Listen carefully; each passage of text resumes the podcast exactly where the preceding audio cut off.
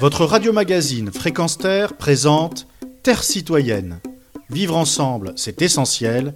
Une chronique animée par Pierre Guelf.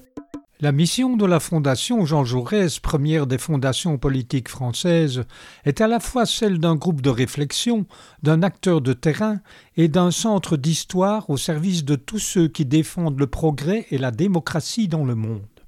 Dans ce cadre, elle a récemment effectué une étude sur l'évolution du concept de laïcité au sein des enseignants de l'école publique française âgés de moins de 30 ans. Il en ressort les résultats suivants, certains étant assez alarmants selon moi. 59% sont d'accord sur le port de burkini à la piscine, contre 26% pour l'ensemble des enseignants. 51% acceptent des horaires réservés aux femmes dans les piscines pour 20%.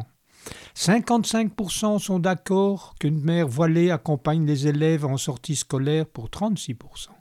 32% des professeurs âgés au moins de 30 ans déclarent que la laïcité consiste à placer toutes les religions sur un pied d'égalité, contre 16% pour l'ensemble du corps professoral et 10% chez les plus de 50 ans.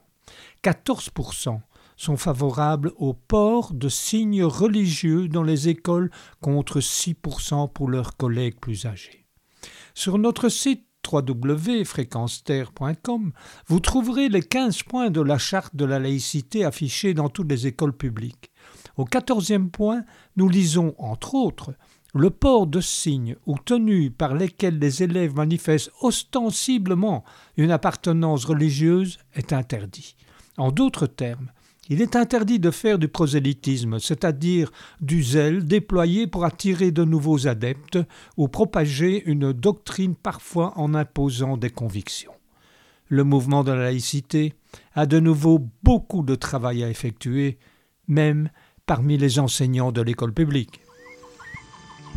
Retrouvez et podcastez cette chronique sur notre site fréquenceterre.com.